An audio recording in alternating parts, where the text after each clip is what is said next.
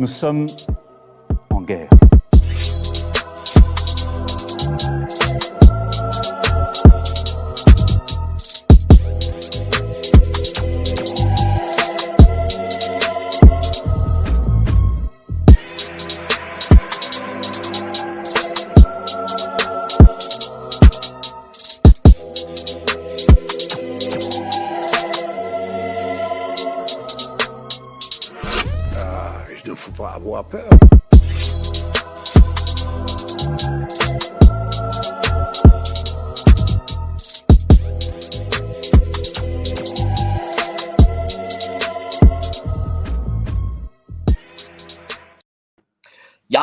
Faut pas avoir peur. Bonsoir à tous, vous êtes sur Géopolitique Profonde, la chaîne qui est là pour remplacer les médias subventionnés. Alors ce soir, nous avons l'infime honneur de recevoir Jacques Beau, ancien colonel de renseignement suisse, qui a écrit l'excellentissime Vaincre le terrorisme djihadiste aux éditions Maximilo. Nous allons parler bah, de ce qui se passe actuellement au Moyen-Orient et évidemment de ce terrorisme djihadiste dont euh, on parlait un peu hors antenne, euh, cher Jacques Beau, on n'a toujours pas, je veux dire, on n'a toujours pas analysé et qu'on connaît toujours pas bien, cher Jacques Beau, en France. Oui, effectivement.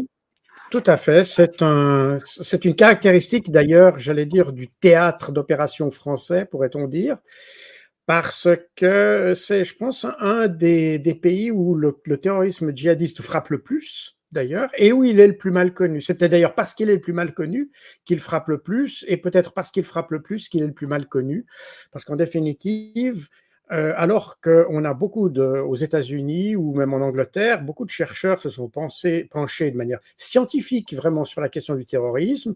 J'ai moi-même participé avec, euh, avec l'OTAN d'ailleurs euh, à, des, à des programmes de recherche sur le terrorisme où vraiment on a une approche quasi scientifique du problème. Alors que, et, et beaucoup de, de problèmes d'ailleurs ont été parfaitement identifiés on le connaît très bien. Les militaires euh, américains connaissent mieux, je pense, les questions terroristes que, les militaires français. D'ailleurs, ça c'est euh, assez impressionnant, même si je ne suis pas de ceux qui, qui, sont tendres avec euh, nos amis anglo-saxons. Mais dans ce domaine-là, il faut reconnaître qu'ils ont un avantage. En France, tout est beaucoup plus émotionnel à la fois dans la compréhension du phénomène, ou dans la, même pas la compréhension, mais dans l'explication du phénomène, parce qu'on ne le comprend pas, on l'explique, mais sans réellement le comprendre. Et qu'on soit euh, d'un côté ou de l'autre, je ne veux pas dire qu'on soit pour le terrorisme, parce que personne n'est pour le terrorisme, mais qu'on soit, même les, musulmans d'ailleurs, j'ai toujours été très surpris de voir qu'en France, euh, même les musulmans n'ont pas l'air de comprendre ce qui anime le terrorisme. Ils, sont tout aussi dépassés que les non-musulmans. Et j'ai toujours été étonné de voir les, musulmans, j'entends ceux qu'on voit mainstream d'une certaine manière, ceux euh, qui euh, vous avez des émissions qui sont assez bien faites, généralement sur l'islam, etc. Alors on parle des problèmes euh, religieux, théologiques, tout ça, tout ça. Mais j'entends jamais ces gens se prononcer sur la question de la violence euh, que, l'on attache à. Je dis qu'on attache à l'islam parce que je ne pense pas que le terrorisme que l'on dit islamiste soit animé par l'islam. Il est, l'islam n'est qu'un logiciel, un, operating system, si vous voulez. Mais bref, on va peut-être pas entrer dans tous ces détails. Est-ce qu'il y a une forme de, politiquement correct en France? Parce que moi, moi je, justement, moi, je remarque que la France est, est très politiquement correcte, que des débats qui existent chez les anglo-saxons ou des informations qui peuvent sortir chez les anglo-saxons n'existent pas ici en France. Mais c'est dans tous les domaines. Euh, bon, ces derniers temps, évidemment, j'ai beaucoup passé sur les réseaux sociaux pour ces questions pour les questions de, l'Ukraine, par exemple. Mais c'est la même chose.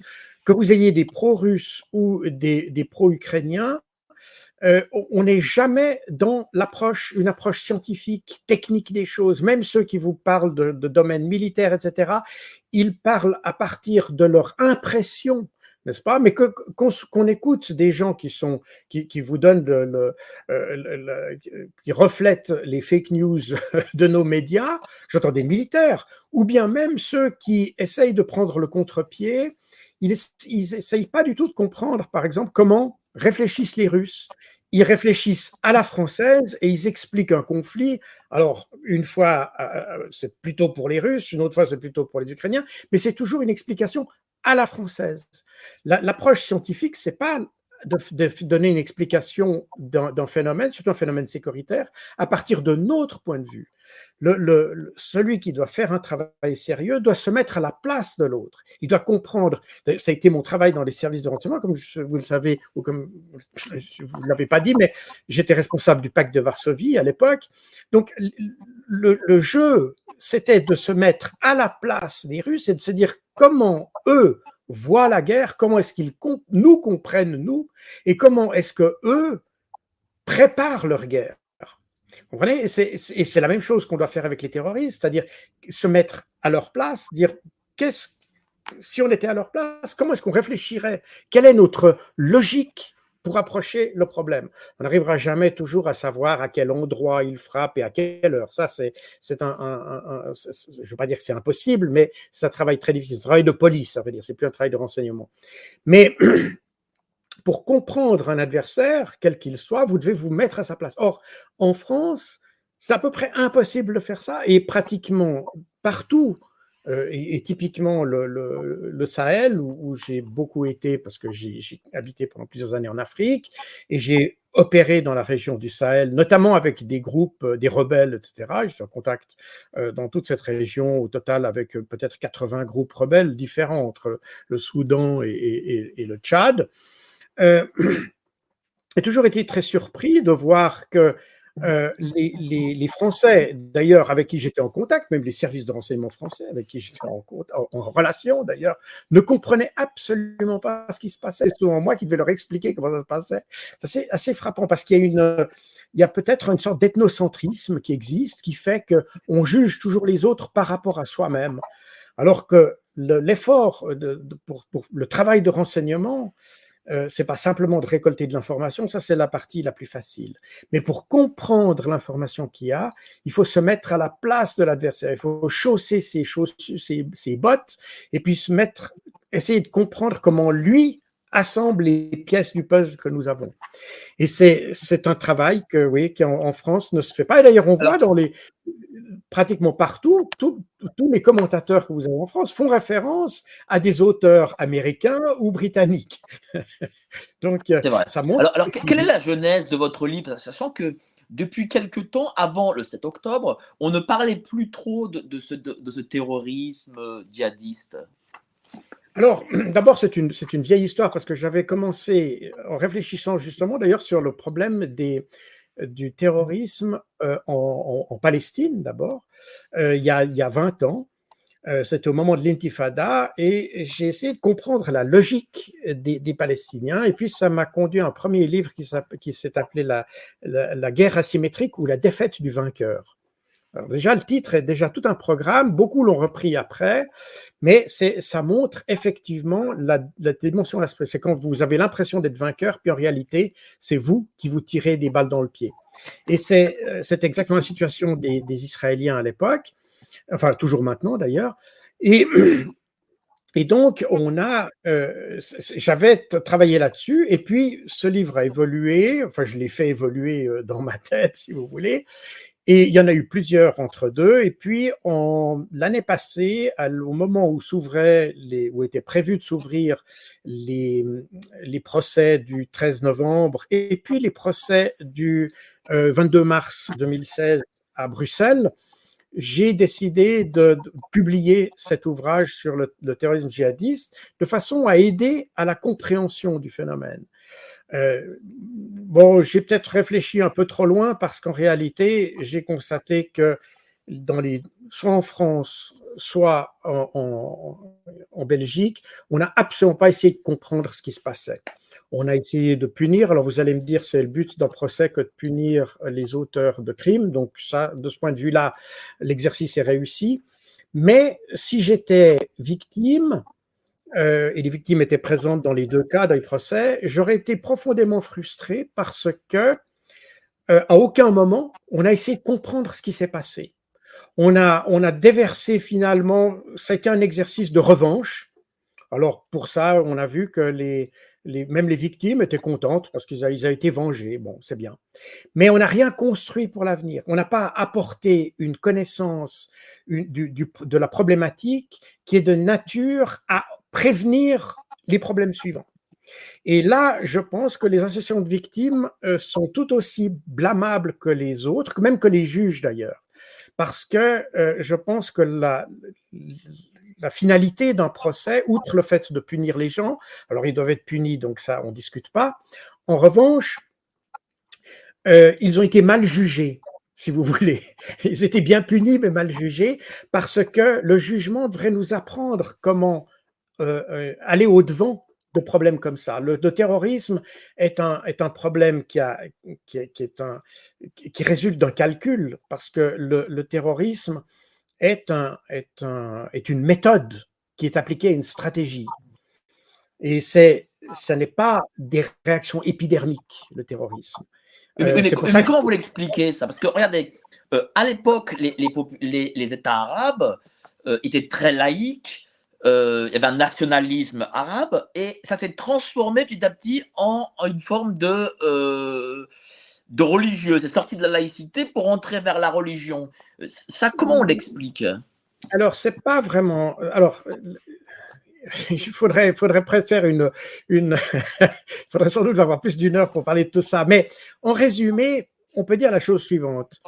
Les, mouvements de résistance ou de libération, ou même anticolonialistes, parce qu'en réalité, le terrorisme qu'on a euh, qui, qui, a démarré, parce que quand on parle des frères musulmans, euh, typiquement, c'est des mouvements qui étaient anticoloniaux et qui qui, qui ont grandi, si vous voulez, parce que on était dans l'Empire britannique ou dans les restes de l'Empire britannique, puisque en réalité, ça s'est développé lors du mandat britannique euh, après la Première Guerre mondiale sur le Moyen-Orient, sur la Palestine et, sur l'Égypte également. Donc, euh, ça s'est développé à ce moment-là comme des mouvements anticoloniaux. Maintenant, euh, dans les années 60, il était courant de voir les mouvements euh, anticoloniaux, révolutionnaires, etc., fondés sur le marxisme, qui était un petit peu la couche de base, l'operating system, si vous voulez, le, OS, comme on dirait en, informatique, qui, permet de fixer la manière de fonctionner. Ça ne veut, ça veut pas nécessairement dire, d'ailleurs, beaucoup de, mouvements euh, n'étaient pas nécessairement marxistes en, en, tant que tels, mais utilisaient un logiciel de fonctionnement marxiste qui permet de, de fixer un certain nombre de, de règles de fonctionnement. Et particulièrement avec la fin du, du, communisme, je, simplifie beaucoup. Hein, euh, les auditeurs doivent, doivent voir que c'est un, on, résume une situation qui en fait est très compliquée parce que je prétends qu'il n'y a pas deux terrorismes qui sont semblables. Donc euh, chacun a sa, sa spécificité. Mais en gros, disons que il a fallu remplacer le marxisme par quelque chose. Et l'islamisme est devenu euh, ce quelque chose. L'islamisme, il a, il a son origine, il a la même origine que le sionisme en réalité. C'est-à-dire, c'est un nationalisme qui ne se base pas sur les frontières, mais sur l'identité, sur la nation religieuse, si vous voulez.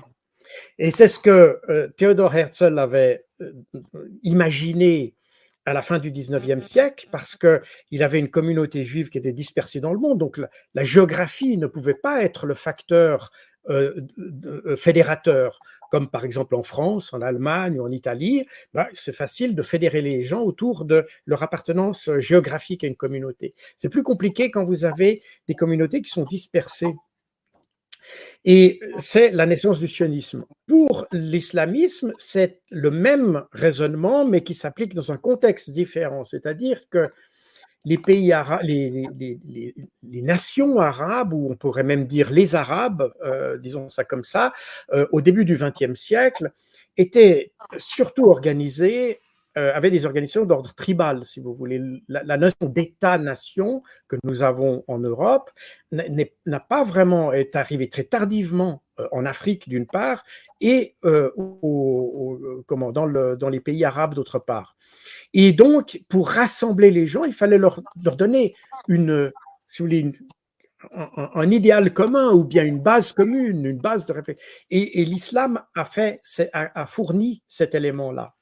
Et vous avez donc la, même logique dans le sikhisme et dans l'islamisme. Je ne veux pas dire que c'est deux choses qui sont absolument comparables, mais dans les grandes lignes, ce sont des mouvements politiques, les deux, et ce sont des mouvements qui s'appuient sur la religion, mais qui ne sont pas religieux. Et le sionisme, ça n'est pas une religion. Le judaïsme est une religion, mais le sionisme n'est pas une religion. Je sais qu'en France, il y a beaucoup de débats là-dessus. On essaye d'assimiler l'un à l'autre, ce qui est à mon avis une énorme erreur, mais bref, ça c'est un. Pour la religion juive ne parle pas de, de création d'État d'Israël à terme? C'est-à-dire que oui, il y a ça dans la, dans la, religion, mais vous voyez, euh, typiquement, vous avez d'ailleurs des manifestations régulières. J'ai habité euh, plusieurs années à New York, et à New York, vous avez régulièrement des manifestations de juifs orthodoxes qui brûlent le, drapeau israélien, parce qu'ils disent, euh, non, selon la Bible, on doit avoir accédé à cet État d'Israël après une période de rédemption, etc. Enfin, je ne suis pas euh, un, grand connaisseur de, ni de la Bible ni de la Torah d'ailleurs, donc je ne vais pas m'étendre là-dessus, mais en gros, oui, il y a l'idée que Israël euh, se, retrouve sous forme d'un État à un moment donné, mais pas de la manière dont l'ont créé les sionistes, n'est-ce pas? Euh, Et, et c'est d'ailleurs toujours un sujet de divergence. Vous avez beaucoup de gens, encore, euh, on voit régulièrement, on ne voit pas beaucoup en France, mais on voit beaucoup dans les pays anglo-saxons, on a beaucoup de, juifs orthodoxes qui s'expriment, d'ailleurs actuellement, qui s'expriment contre le, gouvernement israélien et plutôt en faveur d'ailleurs des Palestiniens de Gaza. Euh, parce qu'ils disent l'État d'Israël en l'État n'a pas de n'a pas de, comment dire de, fondement théologique euh, voilà et donc de légitimité théologique. Alors, je, ne vais pas juger ça. Ce qui m'intéresse, c'est le mouvement politique, et c'est le cas du sionisme, mais c'est la même chose l'islamisme, si vous voulez. Le logiciel de base, c'est bien la culture musulmane, mais la finalité de l'islamisme n'est pas nécessairement d'imposer l'islam. Alors, évidemment, quand on prend l'État islamique, on est dans un cas particulier, puisqu'on est dans un, un mouvement qui avait comme objectif d'instaurer un État euh, islamiste ou islamique, euh, d'ailleurs dans une région de, dans le sud-est de la Syrie, un territoire que finalement les Américains leur ont donné d'une certaine manière euh, parce qu'ils voulaient se débarrasser des, islamistes en Irak, parce qu'ils avaient à lutter contre une résistance qui, elle aussi, en Irak, était fédérée par l'islam.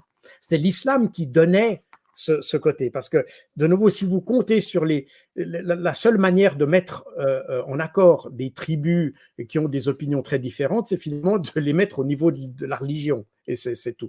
Mais, et donc, pour pour s'en débarrasser, ils ont créé, on a des documents, j'en parle d'ailleurs dans mon livre, hein, il y a des, documents tout à fait clairs de la Defense Intelligence Agency euh, qui, exprimaient l'idée de créer une principauté salafiste dans le sud-est de la Syrie.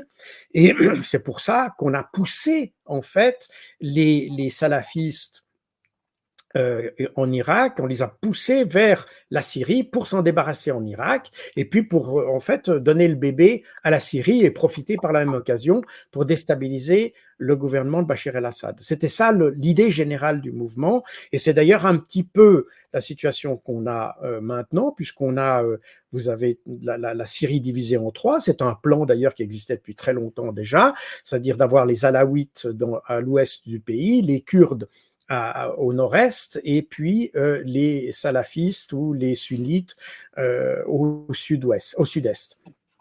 Alors euh, évidemment, on a dit qu'on a combattu l'État islamique. Quand on regarde les frappes qui ont été faites dans les années 2015-2016, on s'aperçoit qu'on n'a pas frappé l'État islamique lorsqu'il s'attaquait à Bachir al-Assad, on l'a frappé que quand il s'attaquait aux Kurdes.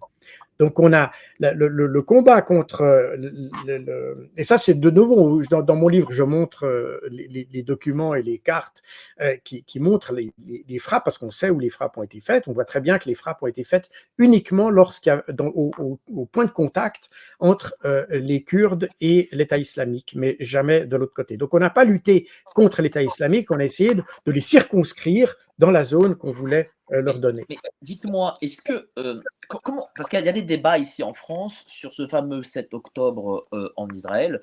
Qu'est-ce que c'est exactement? Est-ce que c'est un terrorisme djihadiste ou est-ce que, parce que voilà, il y a des débats avec la France insoumise, est-ce que le Hamas, c'est une donc est-ce que ce serait donc une armée régulière et donc ce serait une frappe euh, militaire? Non, ce n'est pas une armée régulière, ça c'est une chose.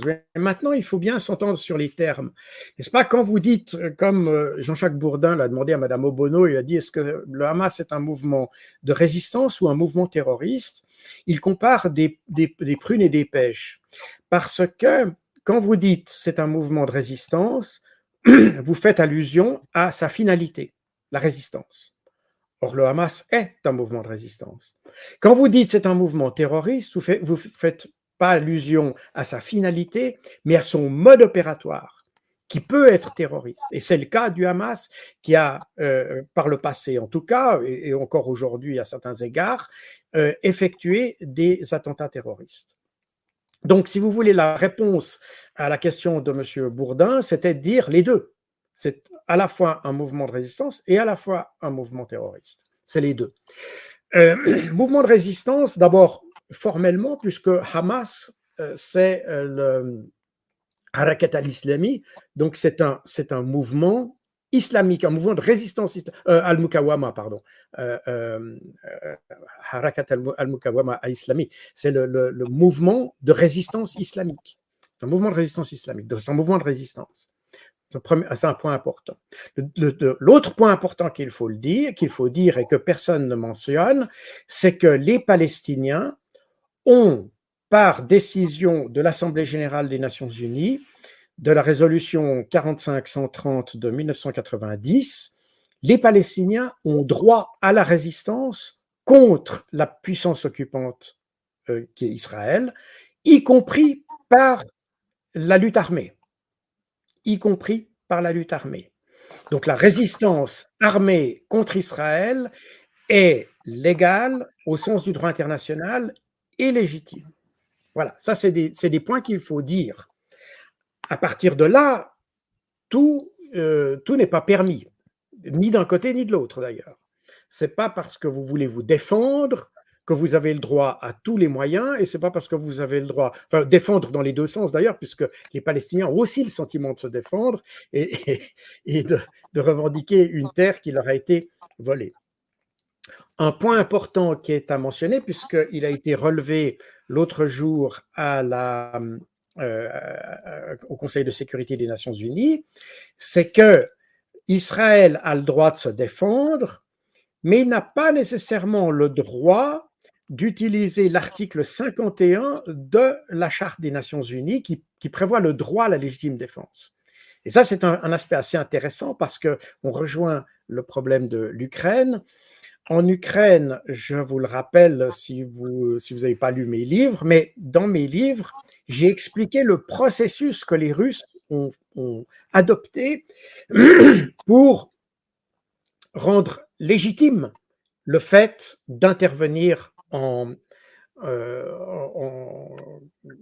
en, Ukraine. Et notamment, ça a été le processus qui a consisté à reconnaître l'indépendance des deux républiques euh, du Donbass, de façon à pouvoir utiliser l'article 51 de la Charte des Nations Unies. L'article 51 de la Charte des Nations Unies signifie qu'un État a le droit de se défendre contre un autre État. Raison pour laquelle, alors c'est un truc, euh, on, peut on pourrait le juger comme on veut, c'est un truc, mais formellement, c'est ce qu'ont fait les Russes, c'est-à-dire de donner euh, un État euh, à ces républiques du Donbass de façon à ce qu'elles puissent exercer leur droit de légitime défense et de faire appel à la Russie pour le faire. Voilà, en gros, c'est ça. Dans le cas d'Israël, on est dans l'état, dans la situation d'un pays qui occupe, est considéré comme puissance occupante. Autrement dit, le Hamas ou les Palestiniens sont pas considérés comme un État et par conséquent, même si les Palestiniens attaquent Israël, ça n'est pas un État qui attaque un État, et par conséquent, l'article 51 de la charte ne peut pas être évoqué. Ça ne veut pas dire pour autant qu'Israël doit se laisser faire. Vous comprenez? Donc, il faut, on, joue quelquefois un peu sur les, sur les mots, mais c'est simplement un peu pour, pour expliquer un peu le, le, vocabulaire qu'il y, a, a derrière euh, les, tout ça. Mais euh, ça ne signifie pas qu'Israël doit se laisser faire, tout simplement. Mais, puissance occupante, ça, c'est le terme juridique officiel des Nations Unies, c'est ça? Tout à fait. Les, les, on a les territoires, euh, les territoires de Gaza et la Cisjordanie sont des territoires occupés. Et même si euh, Israël a quitté Gaza en 2005 pour le restituer aux Palestiniens, alors ils l'ont restitué d'ailleurs, euh, il, faudra une fois qu'on se penche sur les conditions parce que quand ils ont, ils ont restitué le territoire, ils ont à peu près détruit tout ce qui pouvait être utile aux Palestiniens.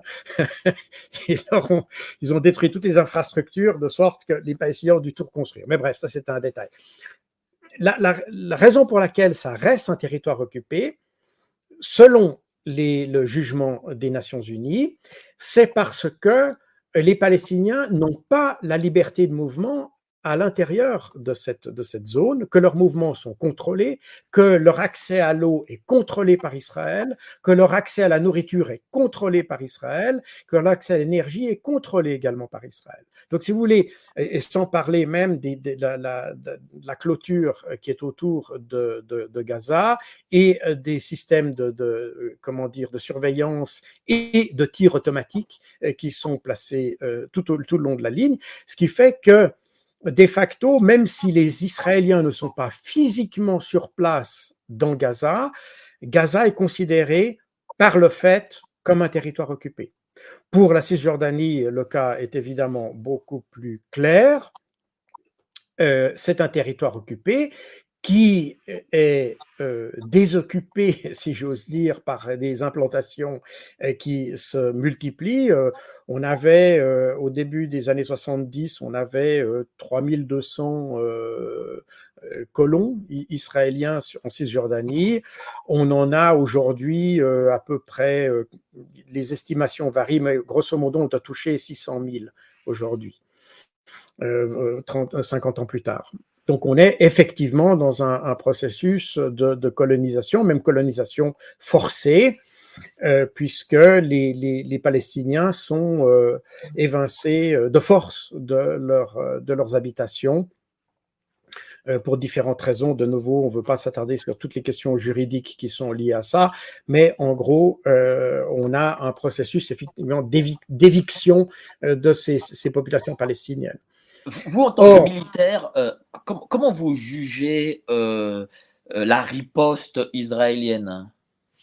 Alors, comme militaire, on doit, et, c'est intéressant parce que quand j'étais aux Nations Unies, j'étais responsable de la doctrine des opérations de maintien de la paix et j'ai été responsable notamment de la question de la protection des civils.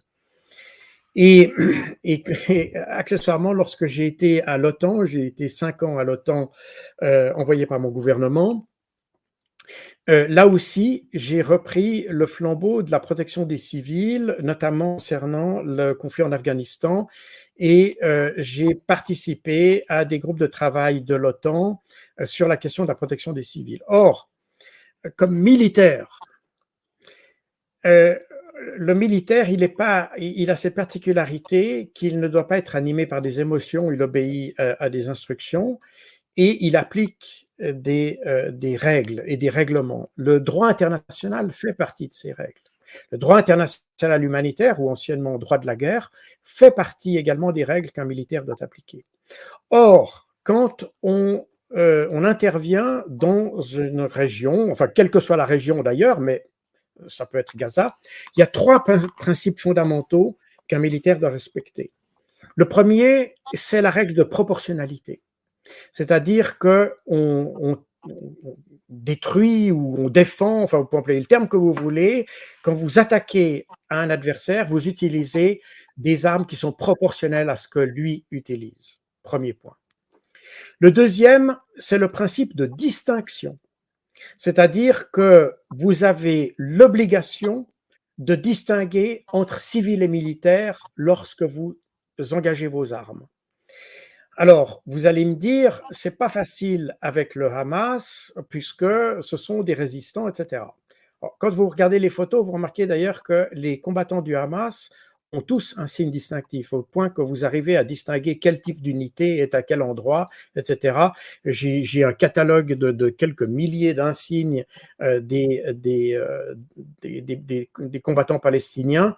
Euh, et on arrive à déterminer de manière assez précise quelle unité se trouve où. Donc, et ils ont tous ces, ces symboles quand ils n'ont pas d'uniforme camouflé qui les distingue évidemment des civils. Donc, il est possible de faire la distinction. Donc, C'est un point important. Euh, et j'y reviendrai tout à l'heure. Et puis, il y a un troisième principe qu'un militaire doit appliquer, c'est le principe dit de précaution. C'est-à-dire que si vous avez le sentiment que l'arme que vous allez utiliser va tuer des innocents, le principe est que vous devez respecter la vie des innocents. Ça, c'est le, les trois principes qu'un militaire doit respecter.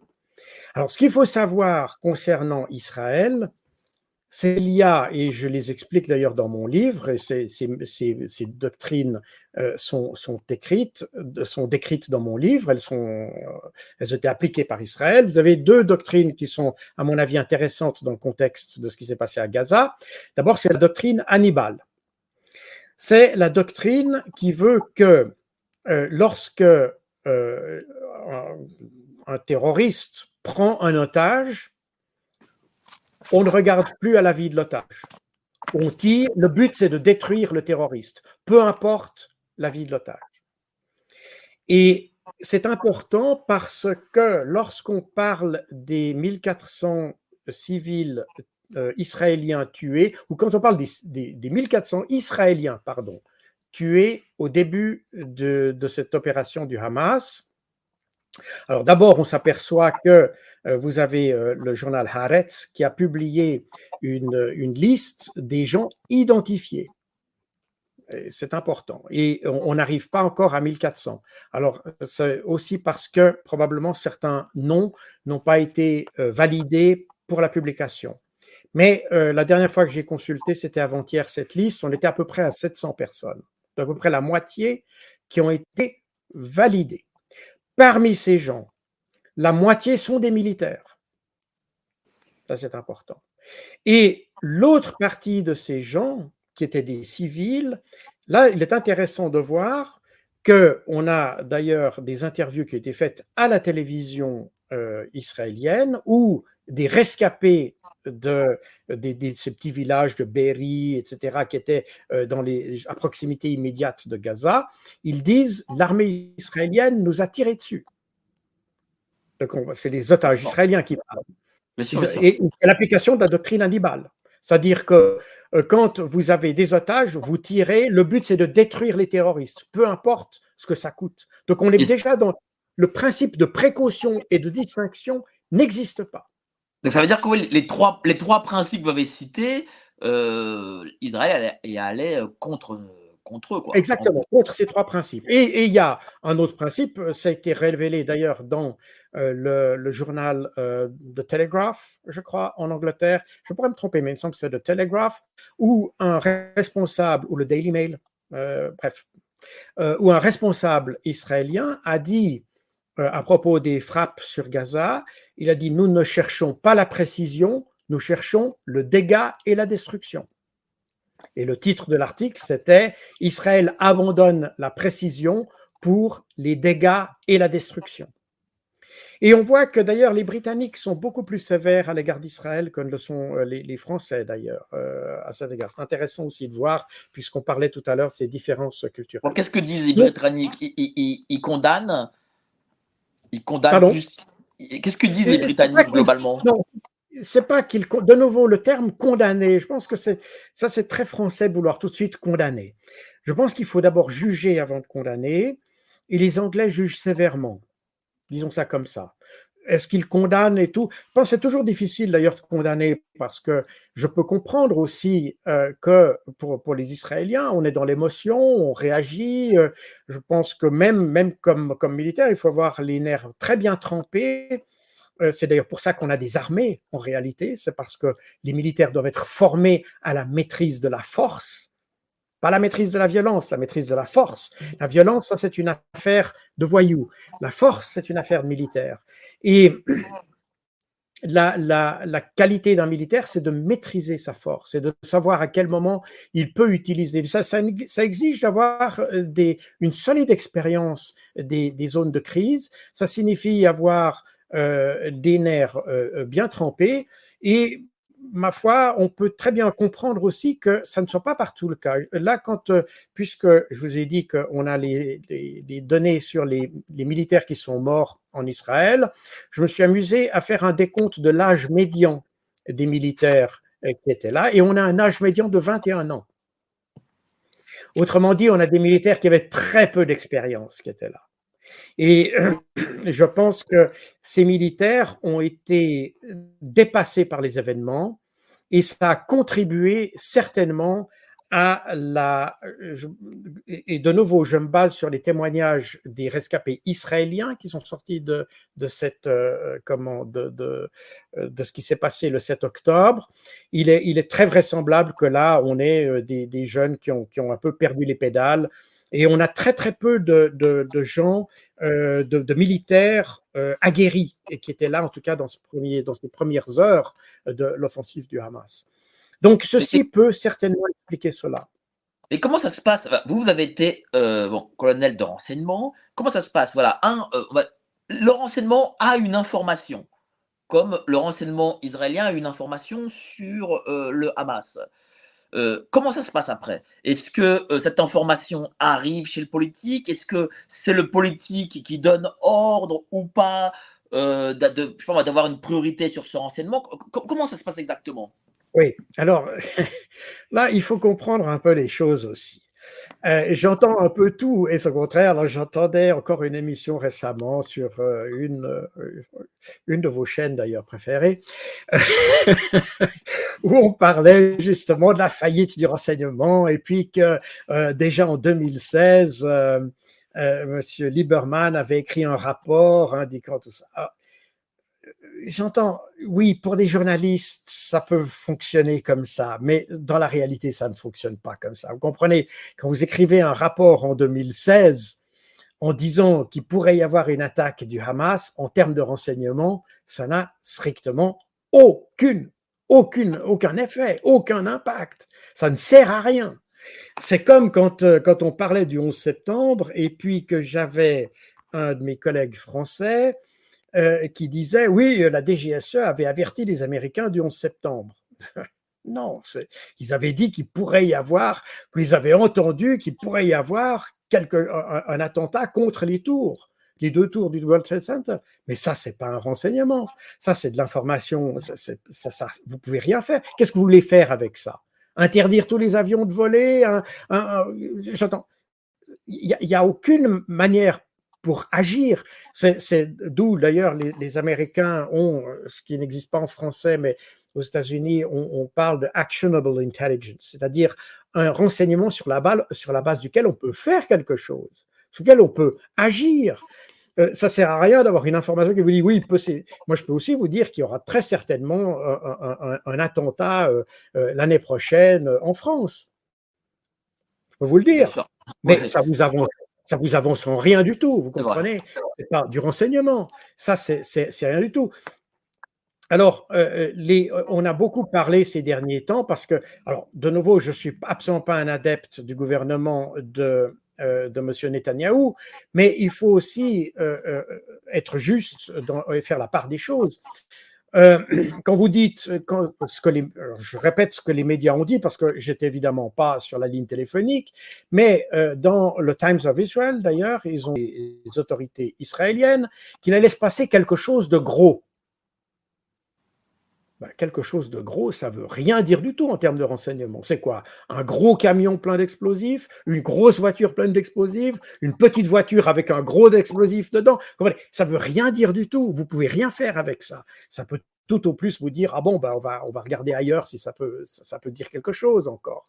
Mais donc il faut, il faut être très prudent sur ces avertissements et puis et je ne pense pas que le, le, tout, le fait que Gaza explose on le savait déjà depuis longtemps, puisque Gaza est sous sous, sous, pression permanente des autorités israéliennes, qu'à de manière répétée, vous avez des éruptions de violence, vous avez eu la les marches du retour, etc., où on a tiré sur des enfants. D'ailleurs, ça a été documenté par les Nations Unies, et, et d'ailleurs, les, les, Israéliens ne sont jamais excusés pour ça, pour tirer sur des enfants, et même de retirer dans le dos, d'ailleurs, alors qu'ils étaient à 150 mètres avec des cailloux. Euh, bref, donc, euh, on savait qu'à force de faire ce genre de choses, la chose pouvait exploser. Oui, quelque chose Elle aurait pu exploser en 2017, en 2018, en 2019, en 2024, en 2025. Donc, vous voyez, il faut, il faut quand, quand, on parle de renseignement et puis qu'on n'a pas voulu écouter le renseignement ou qu'il a failli du renseignement, euh, je ne vais pas vous dire que le renseignement a bien fonctionné, mais il ne faut pas non plus jeter euh, toutes les pierres du monde au, renseignement. Alors, vous avez parlé du 11 septembre, mais ce qui est intéressant dans votre dans votre livre, c'est que vous dites qu'on n'a toujours pas la preuve que M. Ben Laden est responsable du 11 septembre. Ben, c'est quand même pas rien comme information. Parce que euh, euh, nous, le grand public est persuadé, en tout cas qu'à preuve et tout derrière, que euh, le 11 septembre vient de Ben Laden, parce que les conséquences ont été importantes. C'est-à-dire qu'il y a eu le bombardement d'Afghanistan, il y a eu après l'Irak, il y a eu déstabilisation du Moyen-Orient, donc, euh, c'est quand même pas rien comme, comme information. Oui, alors vous, avez raison de le relever. Il n'y a jamais eu aucune preuve. Et d'ailleurs, on le sait déjà depuis très très longtemps parce que vous avez déjà, euh, au lendemain du 11 septembre, a une commission d'enquête aux États-Unis. les commissions d'enquête aux États-Unis vont très très loin euh, dans leurs recherches et ils ont dans les rapports des commissions d'enquête, on voit qu'il n'y a aucune preuve que Bin Laden a été impliqué. Absolument aucune. Il y a eu des suspicions, il y avait parce que euh, Bin Laden était à l'époque fâché que les Américains, après la première guerre du Golfe, donc en 1991, que les Américains soient restés sur la terre d'Arabie Saoudite. Et c'est sur cette base-là euh, que Bin Laden s'est fâché avec les Américains, qu'il a écrit des fatwas disant qu'il a menacé les Américains, ça c'est un fait, ça c'est tout à fait clair.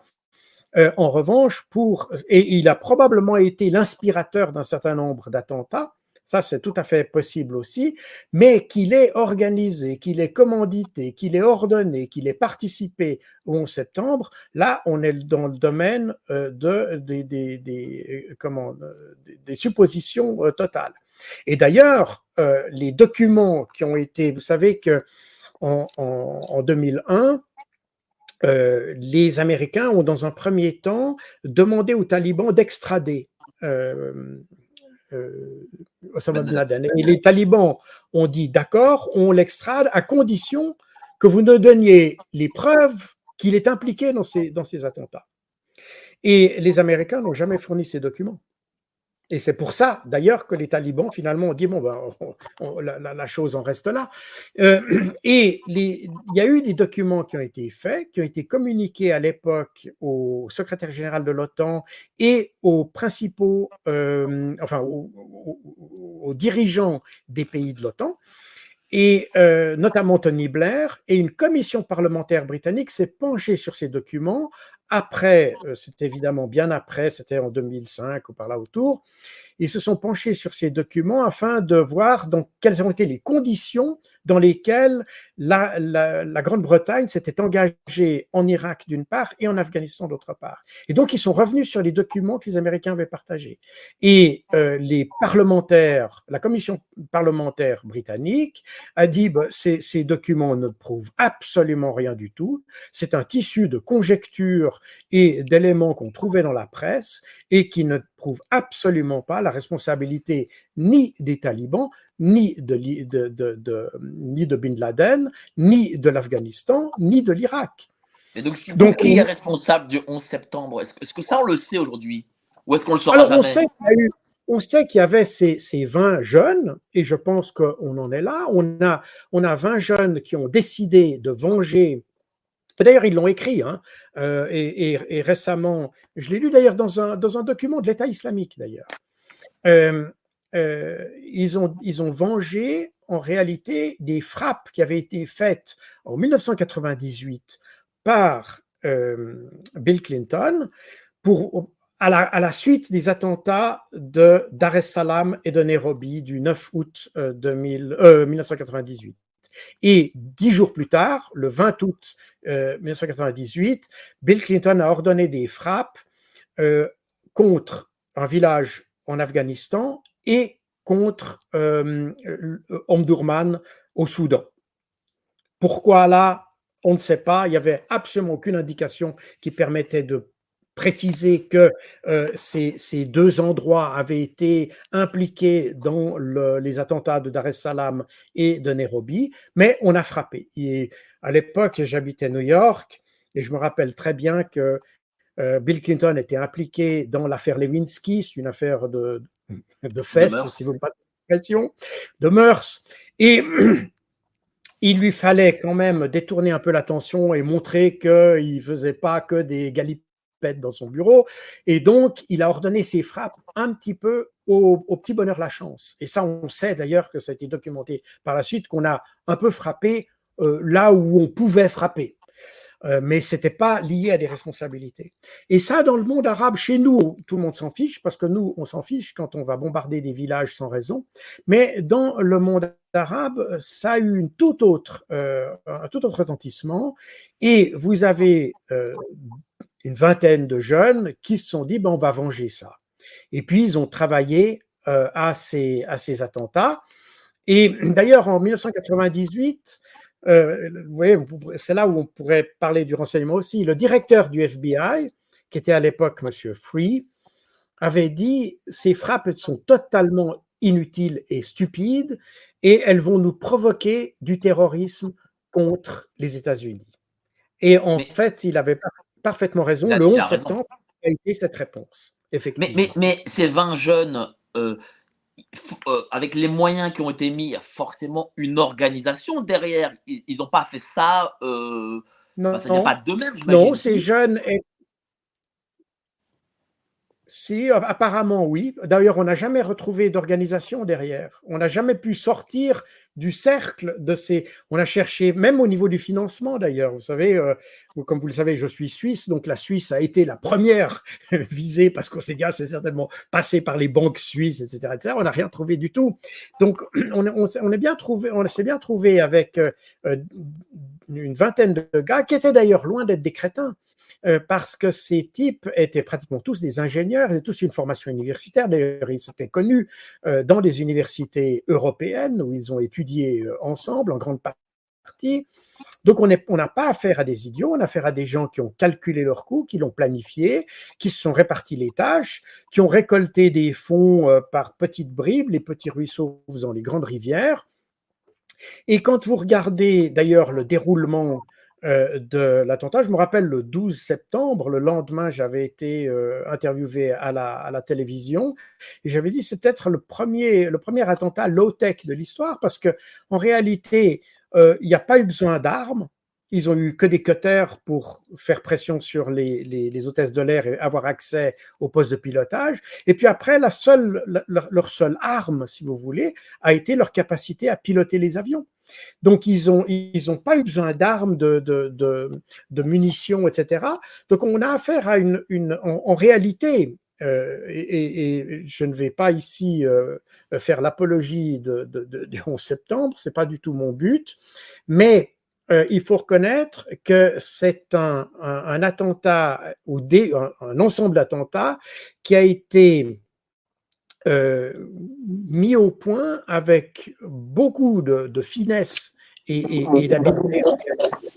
et, avec un dégât maximum, mais sans avoir besoin d'utiliser des armes et des choses qui seraient euh, euh, qui auraient été très facilement détectables dans les portiques. Enfin, il n'y avait pas encore beaucoup de portiques pour entrer dans les euh, dans les avions à l'époque. Mais, alors, qu'est-ce qui fait qu'on a sorti ce Al-Qaïda, un peu comme ça, du chapeau? Est-ce que ça a arrangé peut-être euh, le gouvernement américain de l'époque? Oui, mais pas dans le sens où vous l'imaginez. Je pense que les Américains, comme, et on a le même phénomène d'ailleurs en Israël aujourd'hui, c'est des pays qui pensent qu'ils maîtrisent les, tous les contextes dans lesquels ils sont engagés et quand tout d'un coup ils sont pris en défaut, alors ils réagissent extrêmement mal. Et les Américains, c'est un peu ça. Ils, ont une telle euh, conscience ou peut-être arrogance de penser qu'ils maîtrisent tout, que quand tout d'un coup ils sont pris en défaut, alors ça dégénère. Et c'était effectivement le cas euh, du, 11 septembre. D'ailleurs, on a des, rapports euh, très circonstanciés. Vous savez, le, 12 septembre, lorsque il s'est agi de trouver des. Il fallait agir, hein, il fallait montrer que l'Amérique réagissait à, ces attentats. Et donc, il y a eu une réunion de crise au Pentagone et, ou à la Maison-Blanche avec des gens du Pentagone. Et on a. La question, c'était est-ce qu'on peut frapper, est-ce qu'on peut mener des frappes en Afghanistan? Et puis le responsable de la planification des frappes euh, de l'US Air Force était là. Il a dit écoutez, notre problème, c'est qu'on n'a pas assez de cibles en Afghanistan. Alors le vice-président, à l'époque, a dit bon, ben, s'il n'y a pas assez de cibles en Afghanistan, ben, frappez l'Irak alors. Voyez. C'est comme ça qu'on a, a, réagi. Donc, le but, c'était de faire quelque chose. C'est de montrer qu'on réagissait. C'est de montrer qu'on ne pouvait pas damer le pion comme ça à la plus grande puissance du monde euh, sans, euh, sans y perdre des plumes. C'est d'ailleurs exactement ce que vous observez aujourd'hui.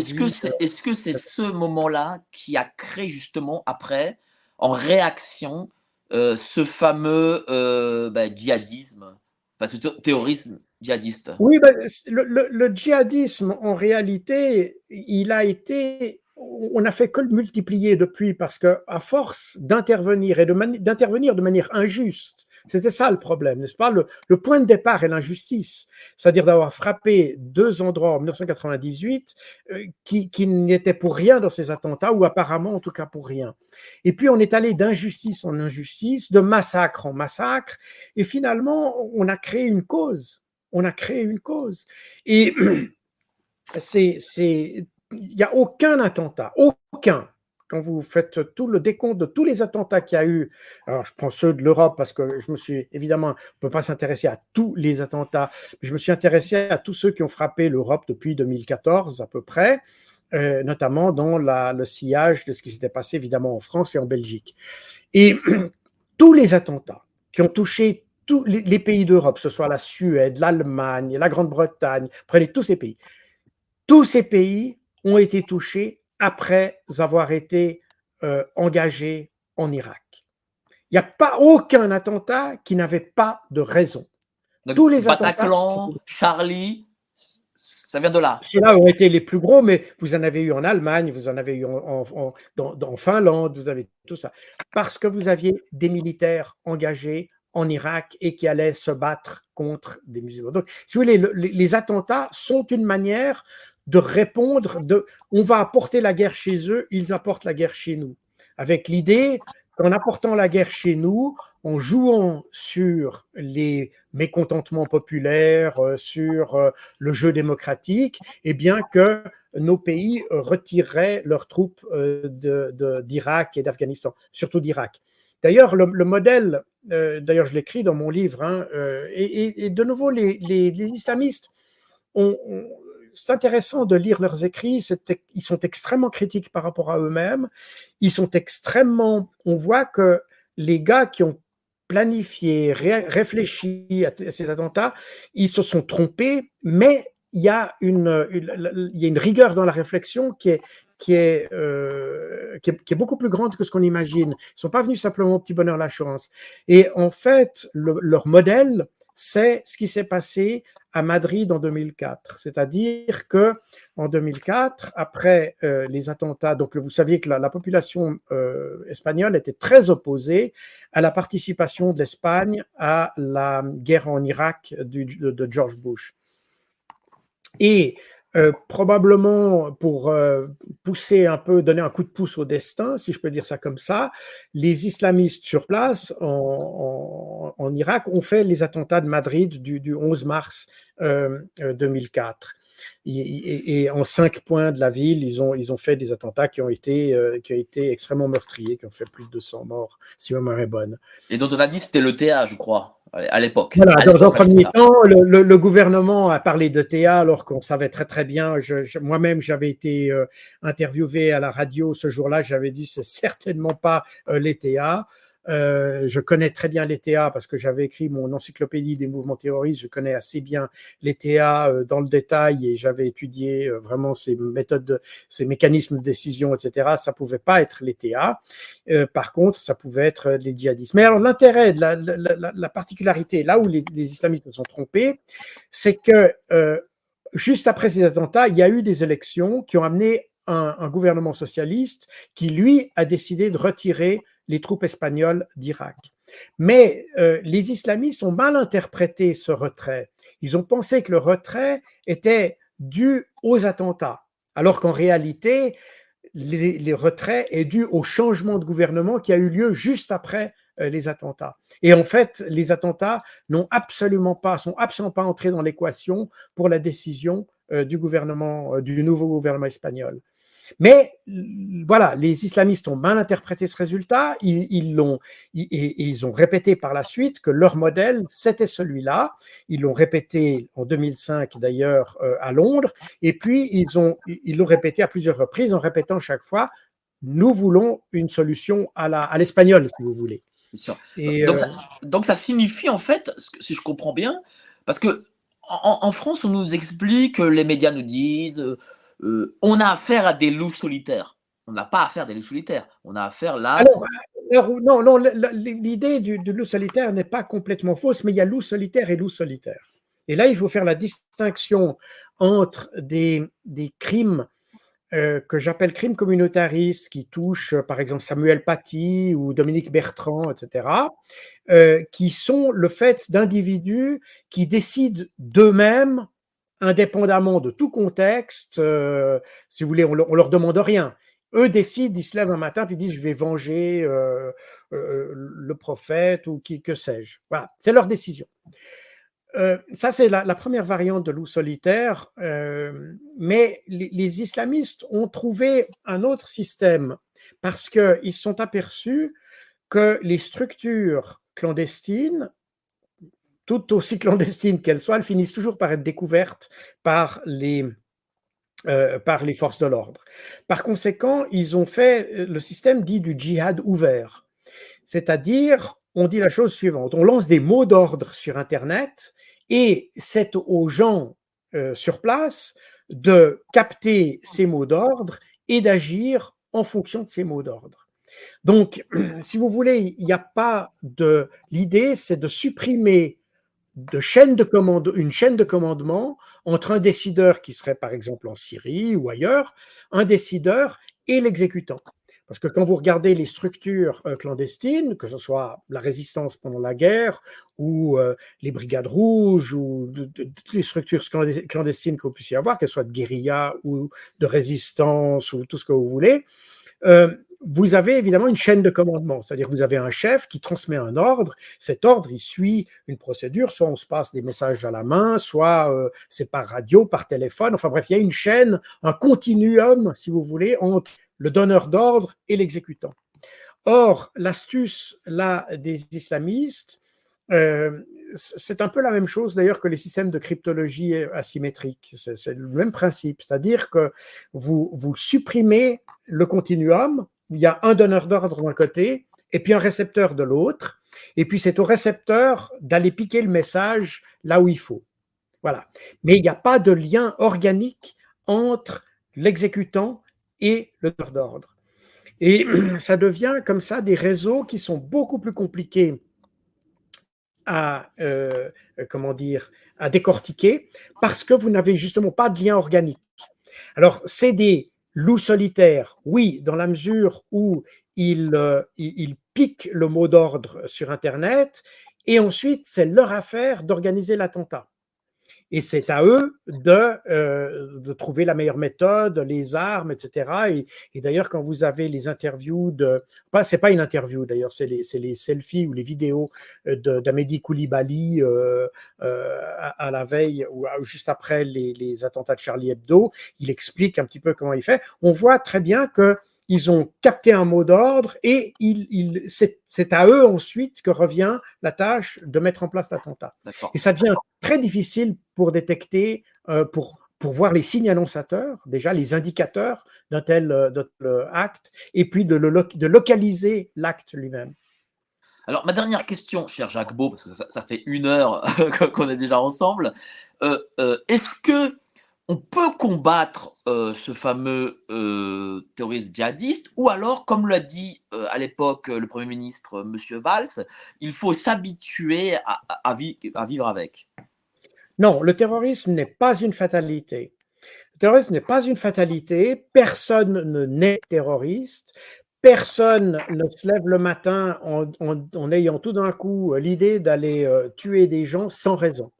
Il faut qu'il y ait une raison, il faut qu'il y ait une cause. Et c'est là où on peut agir, parce que euh, comme on, l'a vu à travers mes explications, et je l'explique d'ailleurs très bien dans mon livre, parce que on arrive à, déterminer les, causes de manière mécanique. D'ailleurs, vous savez, l'État, particulièrement l'État islamique, a fait des analyses de chacun de ces attentats. Et donc, il y a ce qu'on appelle des euh, euh, euh, after action assessments, comme on qu'on a chez les militaires, c'est-à-dire c'est une analyse après engagement où on analyse le déroulement de l'attentat, de voir si, si on a, est-ce qu'on a bien préparé, quelle, quelle faute on a fait dans la préparation, quelle faute on a fait dans l'exécution, quelle faute on a fait dans la conception, etc. Et ils sont très critiques, très critiques.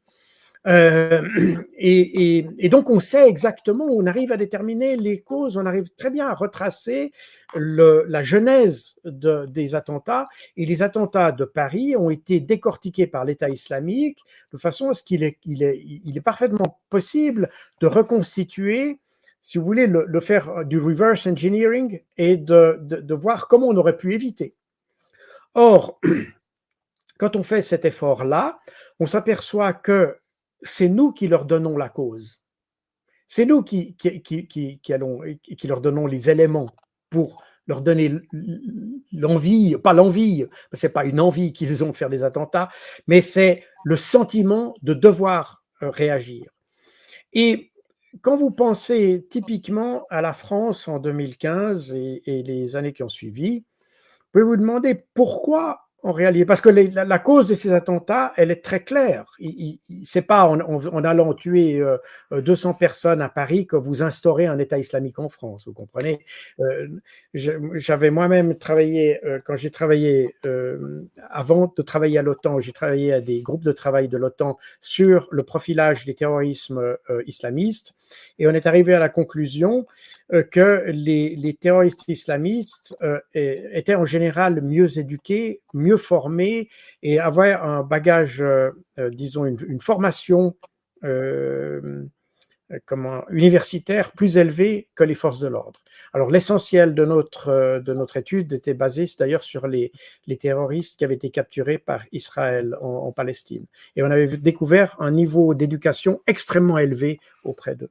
Donc, on serait surpris de, voir que ces gens réfléchissent. Donc, ce n'est pas, des, pas euh, des, des, impulsifs, etc. Il y a vraiment un calcul. Et euh, on s'aperçoit que si on avait euh, on avait mieux réfléchi à la raison pour laquelle on allait se battre en Syrie et en, Irak. Vous savez, les Américains ont été pris dans un conflit, ils ont pris, ils sont pris les doigts, puis ensuite la main, puis ensuite l'avant-bras, puis le coude, etc. Et puis ils, se sont fait, ils sont fait absorber par, ces conflits, ils n'ont pas su comment en sortir. Mais la France, euh, à l'époque de Jacques Chirac, avait renoncé à aller euh, dans ces pays. Bonne raison.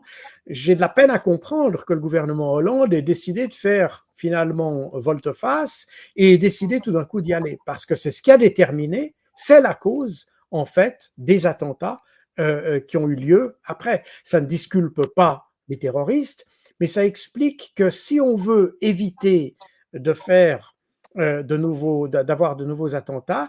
Alors, l'idée de proposer une coalition internationale contre le Hamas, comme l'a fait Emmanuel Macron euh, ces derniers jours. Qui n'a pas, eu beaucoup de succès d'ailleurs. Il n'a pas eu beaucoup de succès, mais je pense parce que tout le monde, à part lui, a compris que c'était totalement idiot et que ça générait plus de terrorisme qu'autre chose. Je crois que le gouvernement français actuel est à peu près le seul à pas comprendre les mécanismes qui ont conduit au terrorisme que lui-même génère. Mais bon, alors ça, ça, devient un peu inquiétant, mais, voilà. Non, on, on, arrive avec une politique étrangère plus habile, C'est l'attentat de Mohamed Merah, il a été causé par le fait que le gouvernement Hollande avait félicité le gouvernement israélien après des frappes à Gaza. Pourquoi est-ce que le gouvernement français va féliciter le gouvernement israélien pour des frappes?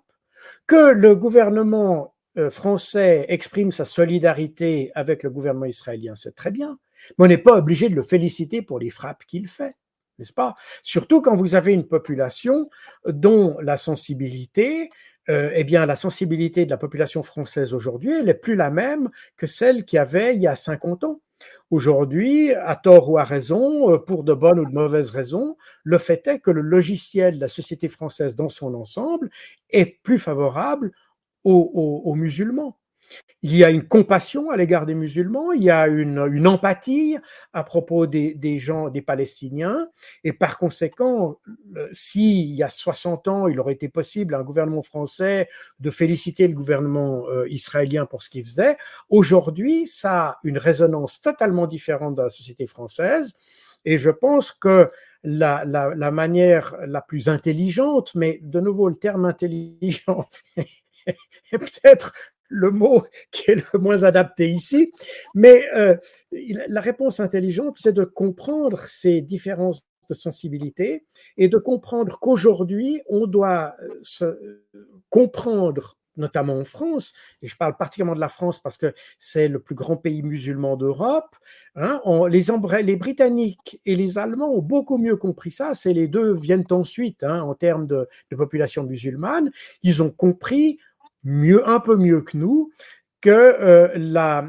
la, sensibilité de la population est différente et que par conséquent, euh, c'est un conflit dans lequel il vaut mieux pas s'impliquer de manière trop euh, caractérisée, d'avoir un, on peut soutenir Israël, la question n'est pas là, mais on doit le faire avec beaucoup plus de sensibilité et en tenant compte justement des nouvelles sensibilités qu'il y a dans notre société. Voilà. Et d'ailleurs, avec l'idée qu'on ne devrait pas trop se mêler des affaires des autres, parce que plus on s'en mêle, plus généralement on, apporte des, problèmes, euh, d'ailleurs aux pays concernés eux-mêmes. Ça, c'est vrai. Merci beaucoup, cher Jacques Beau, pour cet entretien passionnant. Vaincre le terrorisme djihadiste aux éditions Maximilo. Le lien est en description. Vous cliquez dessus et n'hésitez pas euh, à, euh, bah, à l'acheter. Euh, ben, ça fait vraiment très plaisir de, de vous revoir, cher Jacques Beau. Euh, votre prochain livre, c'est pour quand? Oh, il va très bientôt. Très, très, très bientôt. Ah ben, ce sera avec un grand plaisir que je vous retrouverai. Merci à vous. Passez une excellente soirée et au prochain live dimanche soir, 19h. Allez, salut, ciao. Merci bien.